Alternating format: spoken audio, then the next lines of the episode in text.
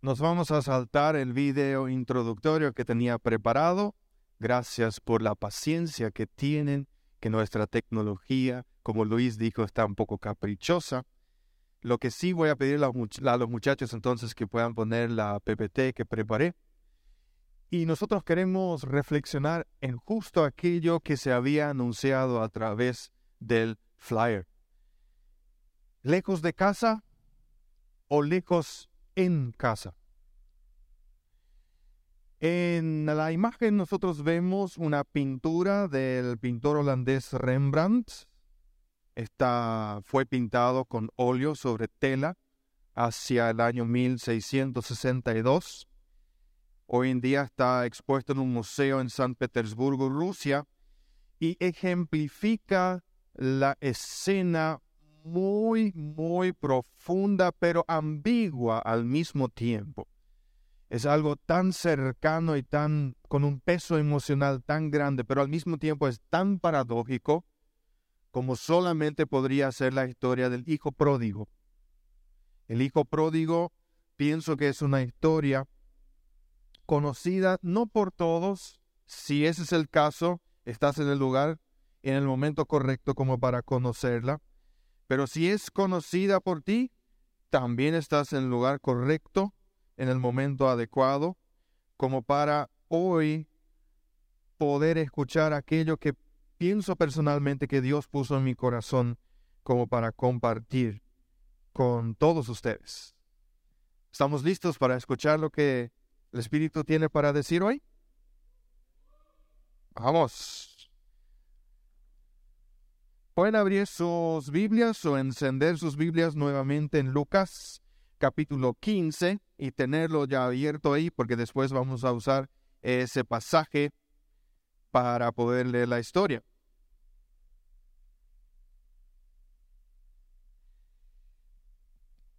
Tenemos a dos tenemos a, dos hermanos, o sea, hermanos dos personas que nos muestran lados opuestos de cómo manejan su vida y qué tipo de decisiones toman en qué circunstancias. Y no sé si lo recuerdan el último sábado, cuando explicaba del por qué nosotros habíamos sentido de parte de Dios que follow, Jesús te llama, era el lema de este año. Em, creo que pueden recordar aquellos que estuvieron que yo dije, esa es una invitación para todos los que están lejos y para todos los que están cerca. Y usé el ejemplo de Pedro, que ya había estado con Jesús como discípulo, sin embargo, lo negó tres veces.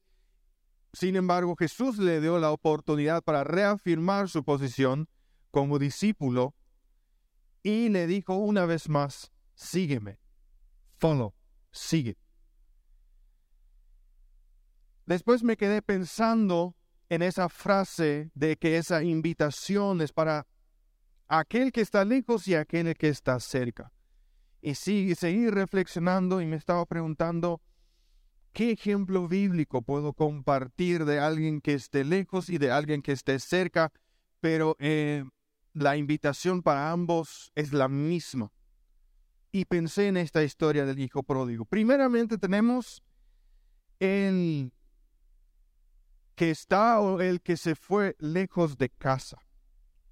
Ya que tienen el pasaje bíblico abierto en Lucas capítulo 15, vamos a leer los versículos 11 a la, al 20, la primera parte del 20. Se titula, y leo según la nueva versión internacional, Parábola del Hijo Perdido, que también en otras versiones se llama la parábola del Hijo Pródigo y muchos comentaristas bíblicos dicen que podría llamarse bien también la parábola del Padre misericordioso, porque al final es el Padre el que es el protagonista de todo desde mi punto de vista, sin embargo, de cada uno de los personajes se puede aprender algo valioso. Un hombre tenía dos hijos. Esta es una parábola que Jesús cuenta a sus discípulos y los que están alrededor de él. El menor de ellos, o sea, el más pequeño, le dijo a su padre, papá, dame lo que me toca de la herencia. Así que el padre repartió sus bienes entre los dos, y al menor y al mayor. Poco después el hijo menor juntó todo lo que tenía y se fue a un país lejano. Allí vivió desenfrenadamente y derrochó su herencia.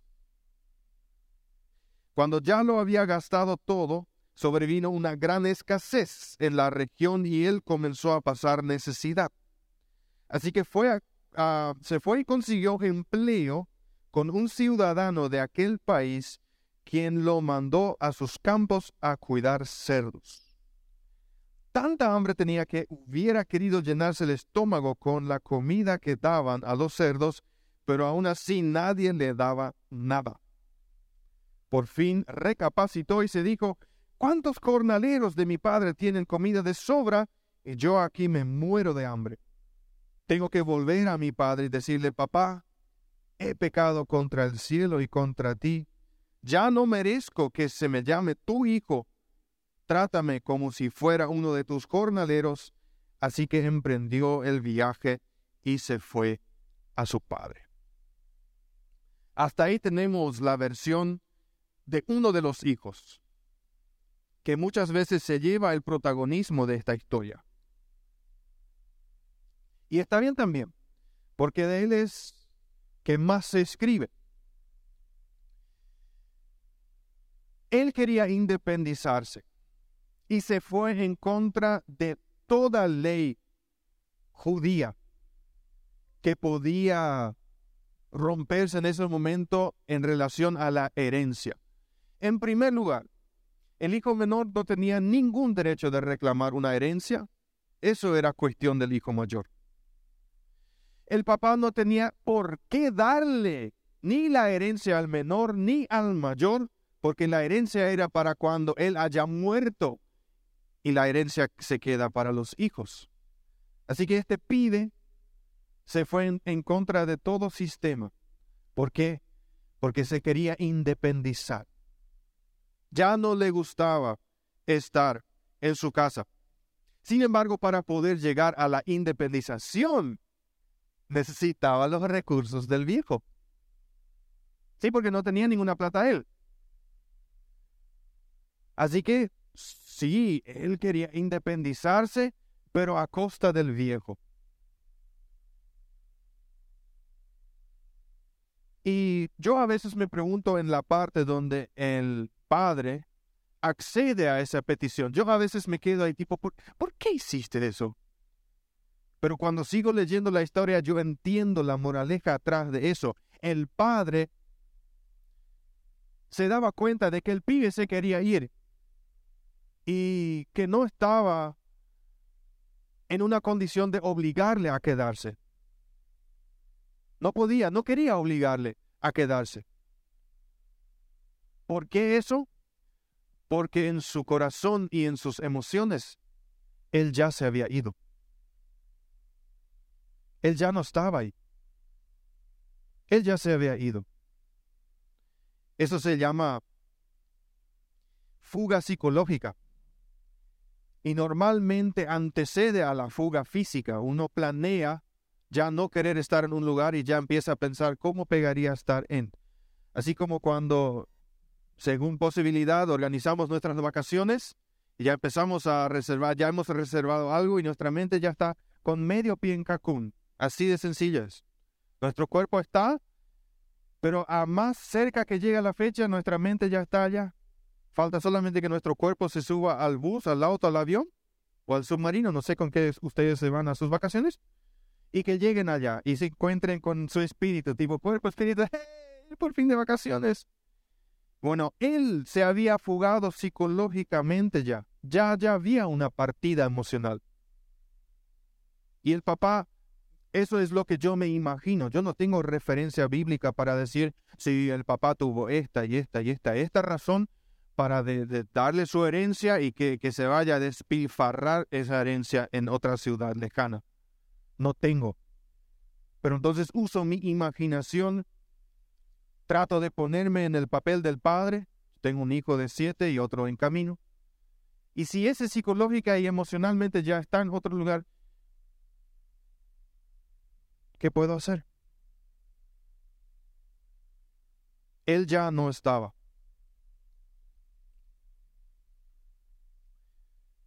Él nomás quería estar lejos.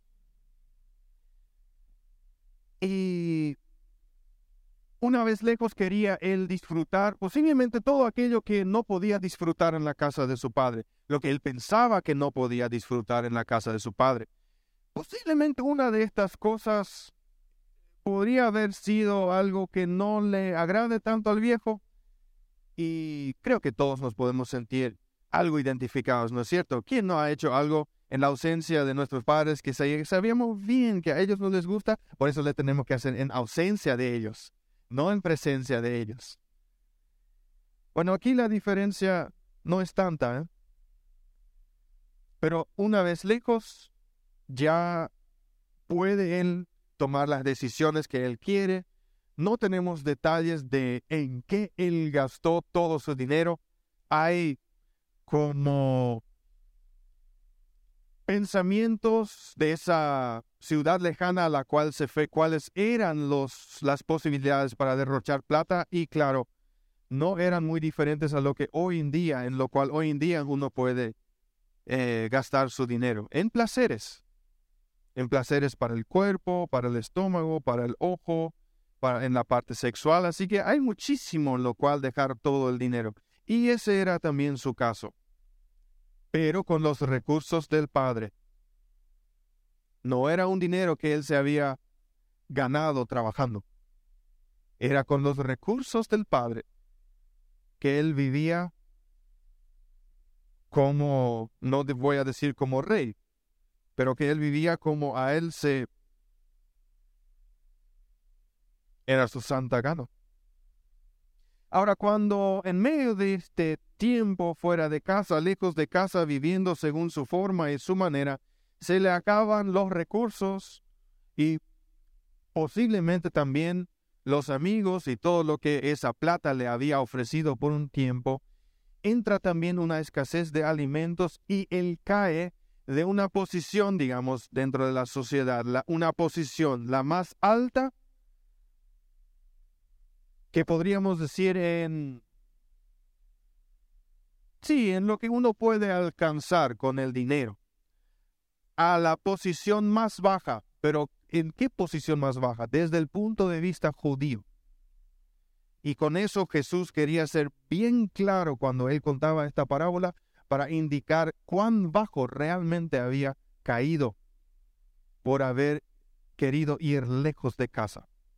Y aquí menciona eh, una cosa muy específica, que él tenía, que él haya buscado trabajo para cuidar cerdos, realmente era muy bajo porque la carne de cerdo era una carne impura para los judíos. Y estar en contacto con cerdos, cuidar a cerdos y sentir hambre de la comida de los cerdos, realmente era caerse más bajo no se podía. Más bajo no se podía. Y es en ese momento donde él recapacita. Yo creo que la, la versión lo dice de esa forma, sí. Por fin recapacitó. Otras versiones dicen, em, volvió en sí o empezó a pensar. Parece que ahí hizo un switch donde por un segundo le, te, te, pasa toda la película de tu vida y toda la cagada que armaste en el agujero donde estás ahora. Y parece ser que ese momento hizo un cambio en su vida y empieza a pensar en su vuelta. Empieza a pensar en su vuelta. Ese es uno de los hermanos. Ahora tenemos al otro hermano. A ver qué pasó con él mientras tanto o cerca ya del regreso del menor. Y vamos a leer los versículos 25 al 32 del mismo capítulo 15 de San Lucas. Mientras tanto, estamos en la parte donde el hijo menor ha vuelto a casa, porque definitivamente habíamos leído en el versículo 20, así que emprendió el viaje y se fue a su padre, ¿sí? había vuelto ya. Mientras este llega, este menor, el mayor, leemos de él en el 25, mientras tanto el hijo mayor estaba en el campo. Él está en casa, lo que podría, lo que podría decirse casa y los alrededores. Sí, él está en casa. Al volver, cuando se acercó a la casa, oyó la música del baile. De un baile. Entonces llamó a uno de los siervos y le preguntó, ¿qué pasaba? Ha llegado tu hermano, le respondió, y tu papá ha matado el ternero más gordo porque ha recobrado a su hijo sano y salvo. Indignado, el hermano mayor se negó a entrar a la casa. Así que su padre salió a suplicarle que lo hiciera, que entrara a casa.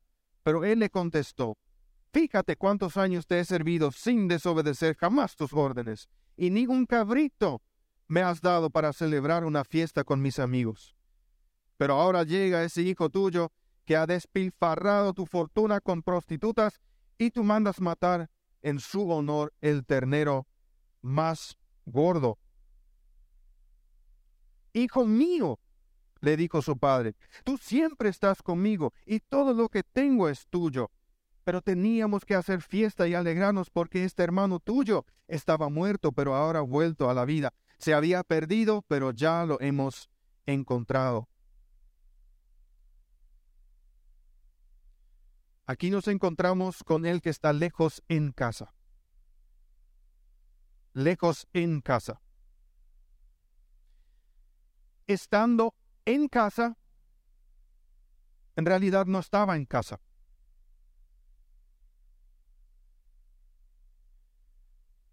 Su actitud muestra también que había, hacía bastante tiempo, no sabemos cuánto, él también en realidad emocionalmente se había fugado ya de su, de su casa. En cuerpo estaba, pero en su corazón no. Él trabajaba para el padre, para su papá, o sea, trabajaba con él en cuerpo, pero en su corazón estaba trabajando lejos en sus propios asuntos. Posiblemente su orgullo se volvió su jefe. Su autosuficiencia se volvió su jefe. Su independencia se volvió su jefe. Y estando en casa, no estaba en casa. Tenía su lugar de autoridad como hijo mayor, pero en su corazón se había convertido en un extraño. Y un extraño es un poco menor en la costumbre judía que un sirviente. se nota que él tenía la autoridad del hijo mayor, porque cuando él escucha una fiesta en casa, él le llama a un sirviente, sirviente, y le pregunta, ¿qué pasa ahí? O sea que los, los, sirvientes, le, los sirvientes le estaban obedeciendo como al hijo mayor, pero parecía ser que él no se daba cuenta. Él podía disfrutar de todos los bienes de su padre sin preguntar, pero decidió no hacerlo. porque el hijo mayor no tenía que preguntar por un cabrito, por una oveja, por un ternero para sacrificar o para faenar y comer un rico asado. Por eso dice el padre a él, tú siempre estás aquí, tú siempre estás conmigo. Todo lo que es mío es tuyo. Sí, porque me imagino un poco al padre algo, algo plop como Condorito, cuando le dice, yo siempre he estado aquí, nunca me has dado nada. Y el padre tipo, ah, no hace falta que me des una solicitud y digamos mesa de entrada, mesa de salida, chef firma, cinco firman, diferentes oficinas que quedan a 15 kilómetros cada una. Y después te doy la bendición para que mates a algo. No. No sé en, en qué mundo estaba el hijo mayor, pero el padre trata de recapacitarlo, pero no está funcionando. Los sirvientes tampoco tenían que preguntar por un cabrito sino el dueño, el padre, el jefe, le daba eso por agradecimiento, porque eran parte de la familia. El único que se pone abajo de los sirvientes es él, porque piensa que tenía que haber preguntado. Estaba en casa físicamente, pero en su corazón estaba lejos de casa. Y el motivo de su distancia, es, eso es lo que yo reflexioné por mucho tiempo. ¿Cuál, ¿Cuál habrá sido el motivo de su distancia? De haber estado físicamente ahí, pero en el corazón no. Porque yo pienso, y esta es una opinión muy personal, de que él vivía la vida de hijo mayor como un derecho y no como un privilegio. Él vivía su vida como hijo mayor como un derecho y no como un privilegio. Él veía todo lo que el padre le tenía que haber dado, pero él no se daba cuenta de que en realidad ya era todo de él. Él podía disfrutarlo. Ahora tenemos aquí a, a dos sujetos. Los dos en una situación, uno está lejos de casa y el otro está lejos en casa. Y veamos un poco la vuelta de cada uno de ellos. Tenemos primero al hermano de lejos. Vamos a continuar la lectura en, el, en la segunda parte del versículo 20 hasta el 24. Todavía estaba lejos, sí, habíamos leído que él emprendió de vuelta el viaje a la casa de su padre. Y sigue rezando el, el versículo 20, todavía estaba lejos cuando su padre lo vio y se compadeció de él salió corriendo a su encuentro, lo abrazó y lo besó.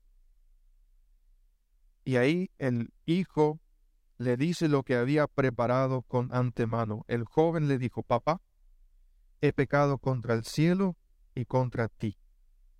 Ya no merezco que se me llame tu hijo. Pero el padre, pero el padre ordenó a sus siervos, pronto, traigan la mejor ropa para vestirlo. Pónganle también un anillo en el dedo y sandalias en los pies. Traigan al ternero más gordo y mátenlo para celebrar un banquete, porque este hijo mío estaba muerto, pero ahora ha vuelto a la vida. Se había perdido, pero ya lo hemos encontrado. Así que empezaron a hacer fiesta. Empezaron a hacer fiesta. Este hijo que, está, que estaba lejos de casa reconoció que estaba lejos de casa. Y por más dolorosa que era, eh, por más doloroso que era su regreso, todo lo que él había perdido en ese tiempo y lo que podría perder estando más tiempo lejos de casa, digo, no, no me importa. No me importa si mi papá no ya no me recibe como su hijo, ya no importa si quiere que yo sea un sirviente, ya no importa. Lo único que yo quiero es estar de vuelta en casa. Eso es lo único que quiero. Es mi único anhelo. Estar de vuelta en casa. Porque ir a casa era la única solución. Sea como sea. Sea como sea. Él sabía que el camino de regreso, no estoy hablando ahora del camino de tierra, sino toda esa batalla emocional psicológica, toda la vergüenza que él podría sufrir en casa por la macanada que se había mandado, él aún dijo, no, es mi única solución. Volver a casa. Ir a casa es única solución, por más difícil que sea y por más que signifique después de repente estar en evidencia toda la desgracia. Sin embargo, cuando él llega a casa, y ahí vemos el protagonismo del padre, su actitud, que lo recibe y que nada que ver con que ya no vas a ser mi hijo, con que mi serviente ni ocho cuartos. Dice en la versión Marca habla hoy, obviamente no lo dice aquí así.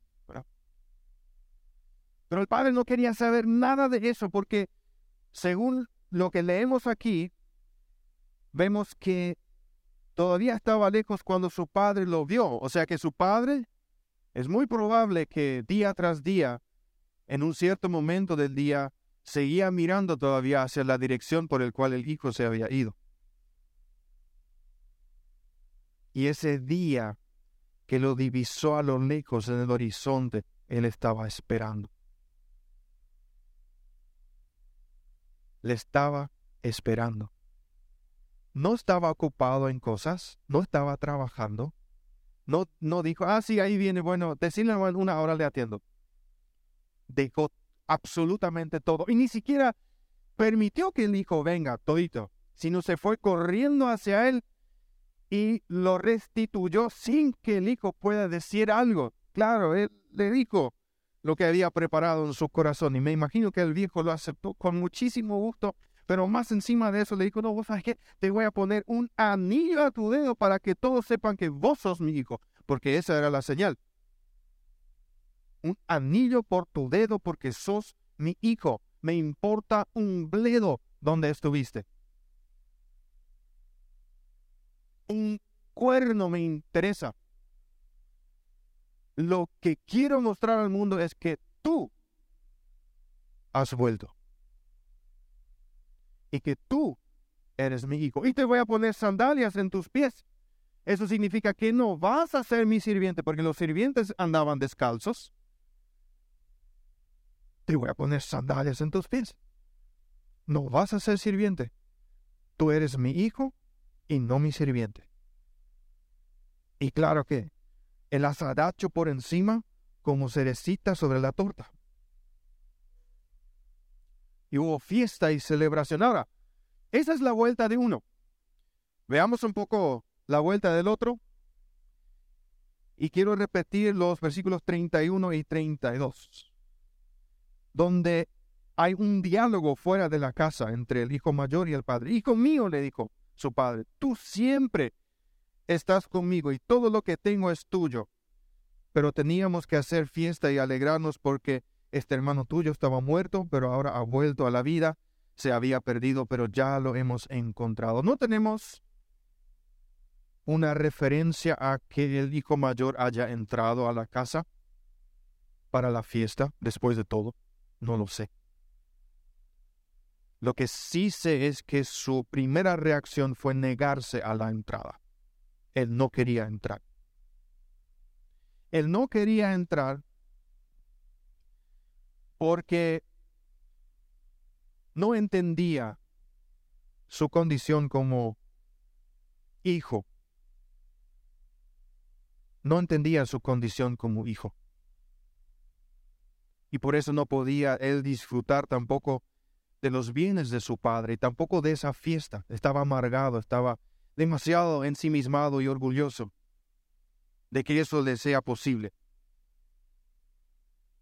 Su ceguera no le permitía ver la victoria que estaban que, que habían logrado como familia, porque no solamente volvió el hijo de un padre, sino también volvió el hermano de otro hermano. volvió el hermano de otro hermano. Pero por lo visto, no tan esperado por el mayor como el del, del padre. Y pienso que por ese motivo, él se queda fuera de la fiesta. Él se queda fuera de la fiesta. La espera y la invitación para la celebración en la casa del Padre fue para ambos. Esa fiesta fue para ambos. Uno aceptó y el otro no. Uno estuvo lejos de casa y volvió, el otro estuvo lejos en casa y no logró volver. Nuestra vida espiritual es como un viaje a partir del tiempo o del momento donde empezamos a tener un pensamiento abstracto y nos empezamos a cuestionar eh, preguntas esenciales de la vida, de dónde venimos, a dónde vamos, cuál es mi propósito, qué hay después de la muerte, y ahí indefectiblemente comenzamos a también pensar en la parte espiritual, porque es una realidad dentro de nuestras vidas. Pasan cosas que no podemos explicar con matemáticas físicas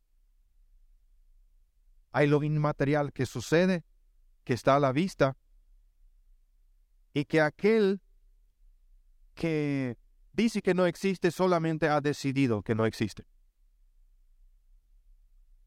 Entonces, este viaje espiritual personal de cada uno de nosotros ahora es desafiado por esta invitación. Y el desafío muy concreto en esta noche, el que te quiero lanzar es, ¿tú estás lejos de casa o estás lejos en casa? ¿O estás volviendo a casa? ¿O has decidido no volver a casa? Y aquí no estamos ya hablando de una parábola, sino específicamente de Jesús llamando a cada uno de nosotros a venir nuevamente a Él o por primera vez a Él. Esa es la figura de la casa que tiene también esta parábola. El Padre es Dios y los hijos somos nosotros. Y hay una fiesta en preparación. Y la gran pregunta es, ¿quiero entrar o no quiero entrar? La invitación de seguir es para los que están lejos, para que vuelvan, y para los que están cerca y aún no hayan entrado. Asimismo también para los que están en la casa con el Padre,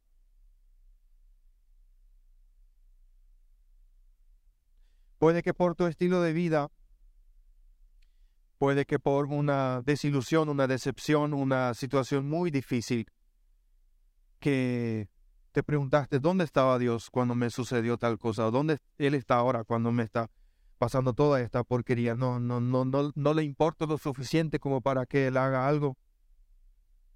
Y te sientas bien, bien distante. O para aquella persona que está dentro, inclusive dentro de lo que nosotros llamamos cuerpo de Cristo, iglesia con un servicio, pero quizás ya se perdió tanto en las cosas que hace que ya no se da cuenta que con eso se estaba alejando del Padre.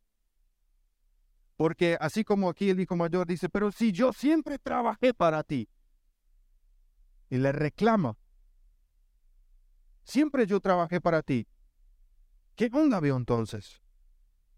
Puede que esa sea una situación real también en tu vida. Siempre serví en la iglesia. Siempre estuve allá, allá, allá, allá. Y no pasa nada bueno conmigo en mi vida. Creo que esta noche es una brillante oportunidad de que puedas aceptar el desafío de esta invitación. Porque Jesús te llama de ir a casa de ir a Él, de ir al único refugio que puede proveer esperanza, que puede proveer vida, que puede proveer aquello que tú necesitas. Y la oportunidad quiero hacer de dos maneras. Para todo aquel que está lejos y nunca antes se había acercado, pero ahora con esto se da cuenta si yo realmente estoy muy lejos. Yo no entiendo todo lo que él está diciendo ahí, pero me, parece, me, me, identifico con ese que se fue lejos o con el que está lejos. Y yo, yo quiero ir a ese Jesús. Por primera vez yo quiero ir a ese Jesús. Yo te voy a invitar en algunos segundos a ponerte de pie y hacer una oración conmigo. Y todo aquel que dice, yo me identifico más con aquel que en realidad está en casa, pero parece que solamente de manera física y no de, de una manera completa e integral. Y yo necesito nuevamente enfocarme en Jesús, en lo que Él es para mí, lo que Él hizo por mí en la cruz del Calvario y con lo que yo me comprometí con Él. Porque yo me comprometí con Él primeramente en el ser. Y el ser produce el hacer. Pero a veces nosotros nos perdemos en el hacer y creemos que el hacer nos va a dar la identidad, nos va a dar el ser. Y eso nos aleja. Eso no produce gozo, eso no produce alegría, sino tiene que ser con el ser primero, con eso nos comprometimos, con ser discípulos, con ser seguidores, con ser gente que le sigue a Jesús. Así que si esta noche va a ser tu primera vez que vas a hacer una oración de entrega, una oración de fe, una oración que explica que estás arrepentido de ese lugar lejano donde estuviste, pero estás listo para acercarte más, entonces, por testimonio para todos, yo te invito a que te levantes. No tengas miedo. No importa lo que puede decir tu compa de un lado, de enfrente del otro, que te pase por alto esa opinión. Yo te invito a que te levantes. Y no hace falta que cierren sus ojos, porque a veces se dice, ah, hay que cerrar los ojos. Sí, está bien, evita un poco más la distracción. Pero lo mejor de volver a casa es dar testimonio de aquel, de aquello. Porque Jesús promete de aquel que me confiesa a mí, dice Jesús, yo le voy a confesar delante del Padre. Y qué mejor cosa que Jesús nos confiese delante del Padre.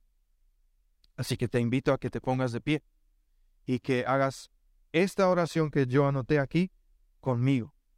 Y que, que si estás lejos, que vuelvas a casa.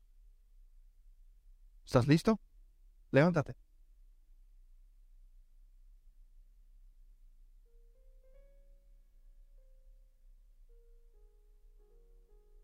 No tengas miedo.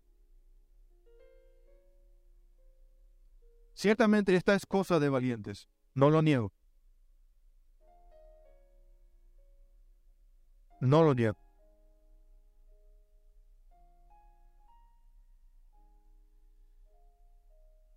Si esta es tu primera vez que vas a hacer esta oración de entrega a Jesús como tu Señor y Salvador, te invito a hacer esta oración conmigo.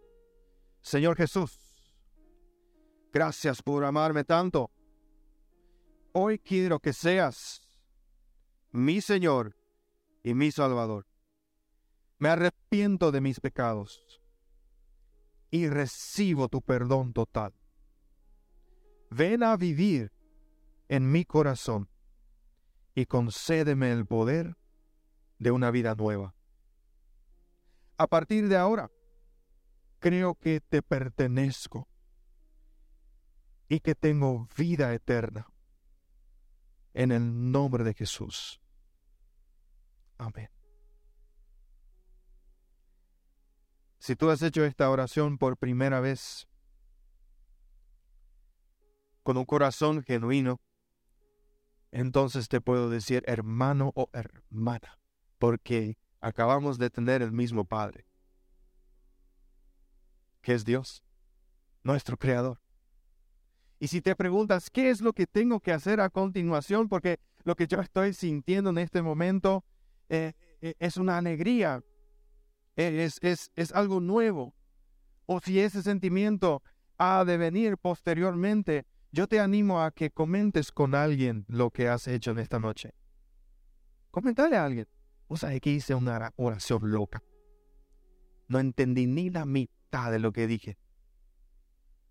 Pero lo único que yo quería era una oportunidad de estar con Jesús. Total. Si no tienes una Biblia, que es la palabra de Dios, yo te animo después afuera a acercarte a la mesa de información, a llevarte una gratis. Y no muerde. ¿eh? Y si te preguntas qué libro voy a empezar a leer o qué es lo que tengo que hacer con este libro, abrí el libro de San Mateo. Empezá con Mateo. Mateo es buena onda. Pero si dices, no, demasiado ganas tengo para leer. Entonces lee Mateo y comenzar con Salmos al mismo tiempo, que es un poquito antes. Después aprendemos todo del Antiguo Testamento, Nuevo Testamento, heredea, peamua. Eso queda para otro momento. Y muy importante será que nos sigas visitando los sábados y que no te pierdas los cursos de discipulado, porque ahí vamos a profundizar. Y te felicito porque estás en el primer paso donde hemos conectado y queremos ir juntos, un día a la vez, al siguiente paso que justamente es el crecimiento. Ahora quiero dar la oportunidad a aquellos también que dicen, no, yo, yo estoy, estoy, queden separados, gracias, yo estoy parado bastante cerca de la casa, quizás estoy en el campo, estoy alejado, estoy mismo dentro de la casa, pero en mi corazón me siento lejos. Parece que no, no estaba pillando yo, que me estaba alejando. Estaba inmerso en tantas cosas para Dios y para la iglesia o para no sé quién, que, que adentro yo ya no siento que esté cerca. Si ese es el caso tuyo y dices, yo, yo, yo acepto esa invitación. Yo acepto que Jesús me esté llamando y yo, yo quiero entrar ahora en la casa. No quiero estar lejos en casa. Quiero estar cerca en casa. A ti te animo también que te levantes. No tengas miedo. Es un hermoso compromiso. Es un testimonio público para decir, yo necesito a Jesús. ¿Quién no? ¿Quién no lo necesita?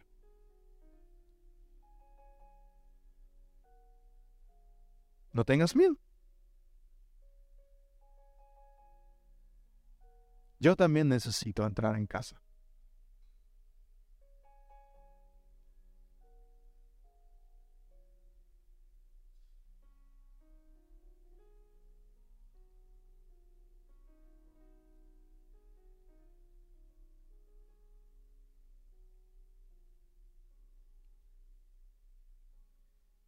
Mientras voy a orar por ustedes, más allá de ser una demostración pública, también está la intención del corazón.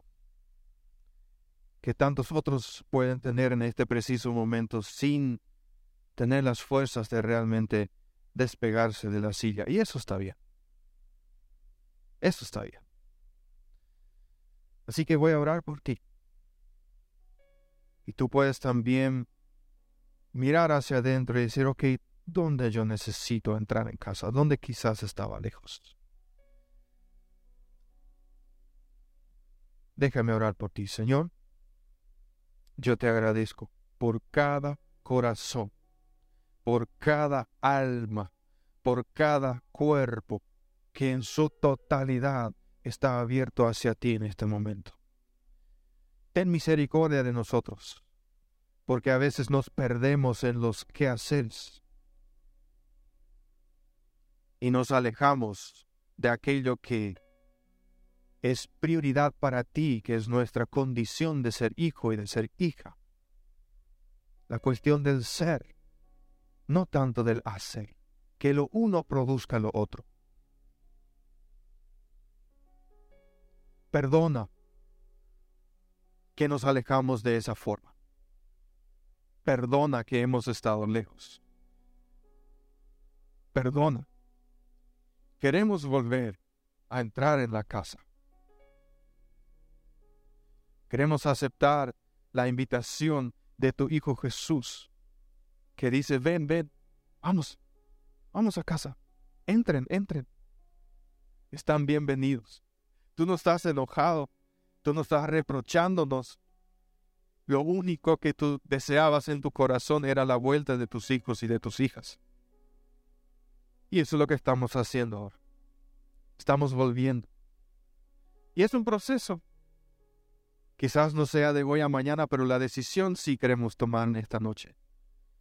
Cada uno mirando a su corazón y a su propia vida, viendo la realidad en donde necesita entrar en la casa y no quedarse del campo y no quedarse afuera de la fiesta.